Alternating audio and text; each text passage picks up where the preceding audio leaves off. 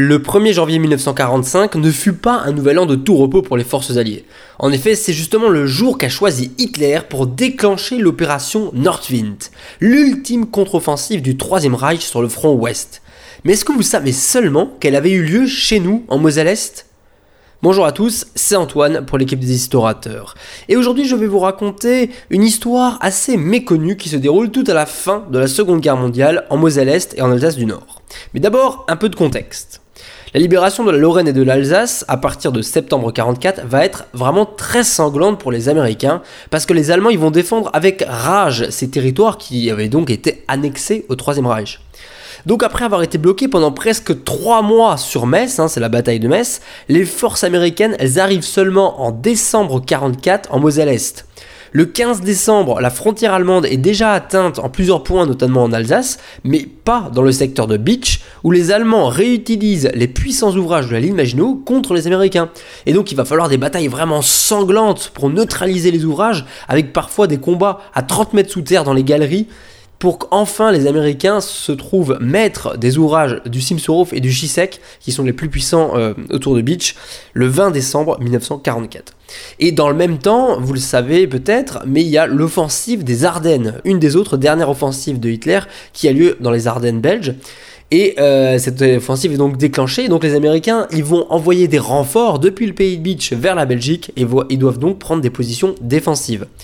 Mais cette opération dans les Ardennes, elle va très vite piétiner. Hein. Euh, très vite, les forces américaines, vont avoir leur ligne percée, mais elles vont résister.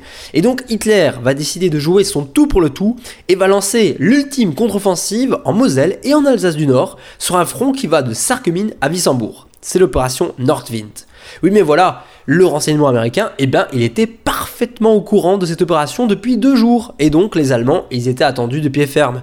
D'ailleurs, dans le pays de Beach, les soldats américains racontent que le 1er janvier, les Allemands se sont jetés sur leur ligne, fusil à la main, en les insultant de noms d'oiseaux avant de se faire refouler par les mitrailleuses. D'ailleurs, ces scènes, elles se reproduisent d'ailleurs à plusieurs endroits, et si l'offensive est majoritairement stoppée par les Américains, eh ben les Allemands vont quand même réussir à percer les lignes en plusieurs endroits, et oui, entre Sarreguemines et Beach par exemple, ils prennent Gros Rederchin et ils arrivent même à progresser jusqu'à Arren avant d'être arrêtés par des forces françaises de la deuxième division blindée.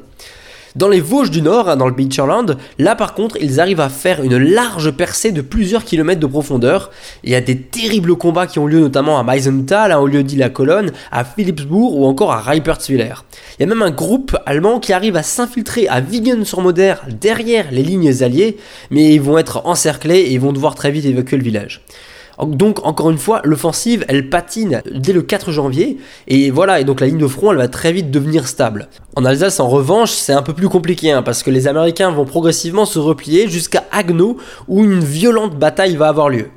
Sur toute la ligne de front, les civils, terrés dans leur cave hein, durant ce très rude hiver, ben, ils sont parfois victimes de tirs croisés et vont payer un très lourd tribut de cette offensive. Une offensive qui d'ailleurs est suspendue dès le 25 janvier 1945 sur ordre de Hitler.